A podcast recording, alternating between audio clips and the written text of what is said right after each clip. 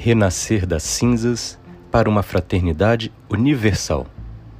Texto do padre jesuíta Adrualdo Palaoro para a reflexão do Evangelho da quarta-feira de cinzas de 2024.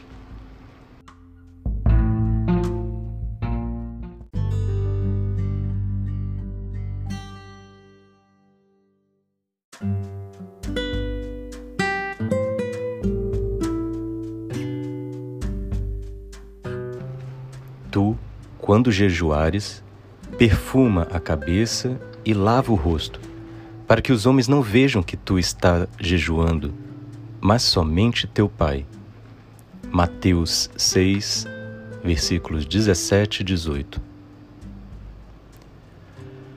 Começamos a quaresma com o rito da imposição das cinzas. Há um risco de vivermos a travessia quaresmal contentando-nos com atos externos de penitência, renúncia, mortificações, sem referência à pessoa de Jesus Cristo e sem abertura aos outros. O silêncio do deserto nos ajuda a encontrar nosso centro, a partir de onde podemos acertar em nossas opções vitais sem cair nas armadilhas do ego. A Quaresma é um tempo privilegiado de discernimento e mudança. Ela desvela as grandes carências existenciais que nos afligem e nos desumanizam. Ao mesmo tempo, ela nos faz ter acesso aos melhores recursos e dons encontrados em nosso interior e que ainda não tivemos chances de se expressarem. Há uma carência radical que nos afeta a todos e que cada vez mais assume um rosto assustador. Trata-se das profundas rupturas fraternas que se expressam numa cultura de ódio, da violência, da intolerância, do preconceito. Precisamos, nesse tempo litúrgico especial, reforçar os nossos laços fraternos, reconstruir os vínculos quebrados e alimentar a comunhão entre os diferentes. A quaresma pode ser um tempo de graça para que ajuda a eliminar a cultura da indiferença de nossas vidas. Para tornar a nossa vida mais fraterna, aberta e acolhedora, a campanha da fraternidade da Igreja no Brasil nos situa diante desta dura realidade que nos escandaliza. Com o provocativo tema Fraternidade e Amizade Social e o lema Vós sois todos irmãos e irmãs, Mateus 23, versículo 8, somos chamados a despertar nossa sensibilidade solidária frente a esta grave situação de divisão que nos envergonha. Não podemos continuar passivos e indiferentes frente a esta realidade tão desumana. Onde há divisões e conflitos, é sinal de que o Evangelho não está sendo vivido de modo coerente pelos cristãos. O caminho da Quaresma passa pelo coração. Como seguidoras e seguidores de Jesus, somos chamadas e chamados a retornar a Deus de todo o coração, a não nos contentar com uma vida medíocre, mas a crescer na amizade com o Senhor. E quando alimentamos a amizade com o Senhor, também amadurecemos nossa amizade com os outros e, unidos fraternalmente, celebraremos a Páscoa, a plenitude da vida cristã. Assim, em sintonia com o movimento humanizador de Jesus, a Quaresma se apresenta como um momento privilegiado para despertar os nossos recursos internos e ativar nosso espírito fraterno. Para isso, é preciso redescobrir o caminho do coração para viver um permanente processo de reconciliação e conversão. O tempo quaresmal é uma excelente mediação para viver com mais sentido e inspiração ele nos abre a possibilidade de acessar nossa interioridade e destravar os impulsos relacionais que nos habitam. Relação com Deus, oração, relação com os outros, esmola, e relação com as coisas, jejum. Viver a cultura do encontro fraterno é ativar nossa própria capacidade de contemplação, de compaixão, de assombro, de escuta das mensagens e dos valores presentes no mundo à nossa volta. Ela nos mobiliza a viver uma relação sadia com todos. Nosso centro se expande em direção aos outros e à criação, fazendo-nos viver uma conexão livre com toda a realidade, através da íntima solidariedade e do compromisso ativo. O gesto de receber as cinzas sobre nossas cabeças tem o sentido de uma mobilização para começarmos a caminhar em direção ao centro de nosso ser, conscientes de que este caminho nos humaniza e nos diviniza ao mesmo tempo. A partir daí, podemos sair ao encontro dos outros com outra profundidade, com um amor mais puro, com mais gratuidade e com a força do espírito, mais livres das redes egóicas. Esta quaresma pode ser um marco no nosso caminho, um caminho de paixão, que já estamos vivendo nesses momentos de profundas crises e rupturas sociais.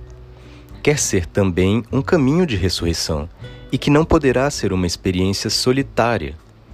Ou nos renascemos todos para uma nova humanidade, ou este mundo será uma experiência falida. Os grandes momentos de nossa vida, decisões, ano litúrgico, pedem uma parada, um tempo de preparação há sempre o perigo da improvisação e do imediatismo. Vivemos a cultura da pressa, buscando rápidos resultados. Sabemos que a vida tem seu ritmo, como a natureza tem suas estações. É hora de parar, quebrar o ritmo estressante, frear nossos pensamentos, sentimentos, afetos desordenados, sentidos. Esvaziar o nosso ego para nos deixar conduzir pelo mesmo Espírito de Jesus Existem aqueles que nunca freiam, que vivem sempre com pressa, indo de um lado a outro, de uma experiência a outra, de um momento a outro. A velocidade é a marca de nossos tempos. Mergulhados na rapidez, perdemos a memória, pois esquecemos rapidamente as vivências que nos marcaram.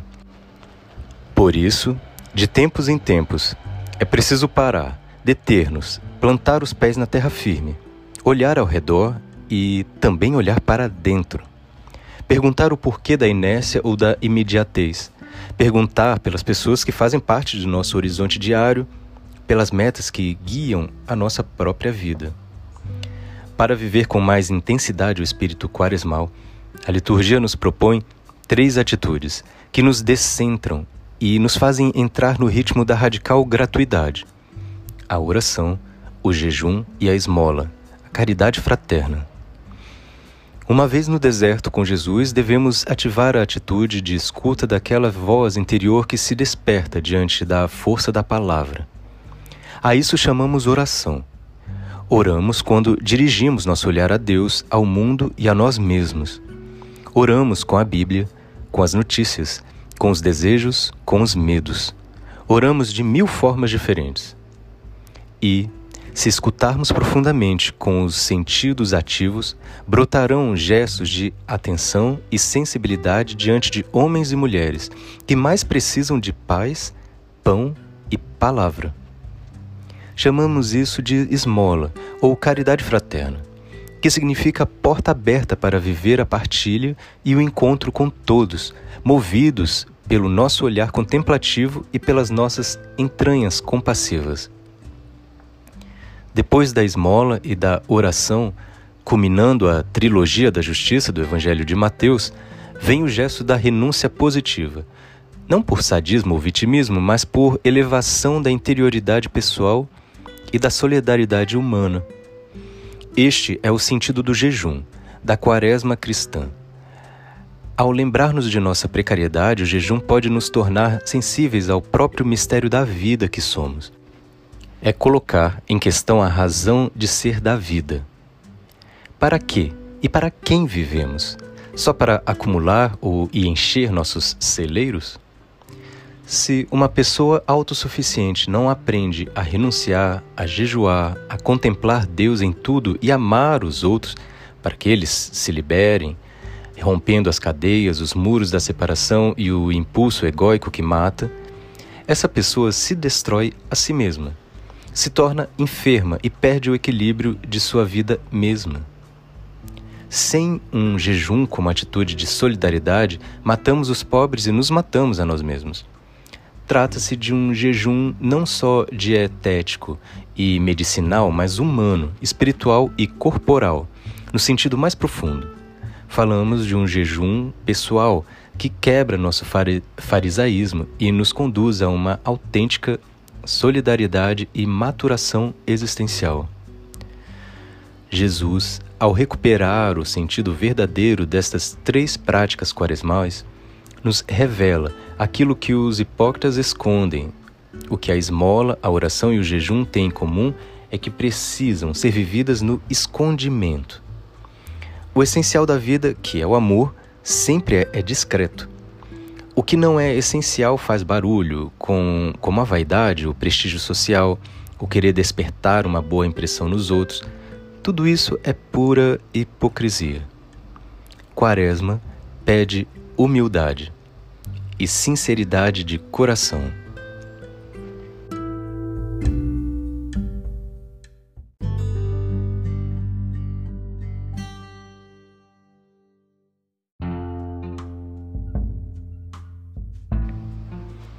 Texto bíblico, Mateus capítulo 6, versículos de 1 a 6 e de 16 a 18.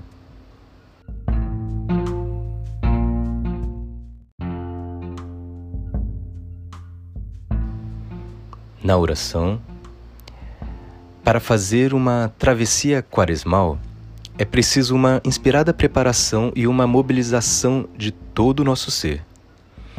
Como você se propõe a viver as três práticas quaresmais: oração, jejum e esmola? O tema da campanha da fraternidade deste ano, Fraternidade e Amizade Social, tem ressonância em seu interior? Que gestos concretos você poderia assumir para romper com essa cultura de ódio e da indiferença que provoca tantas divisões? Boa oração.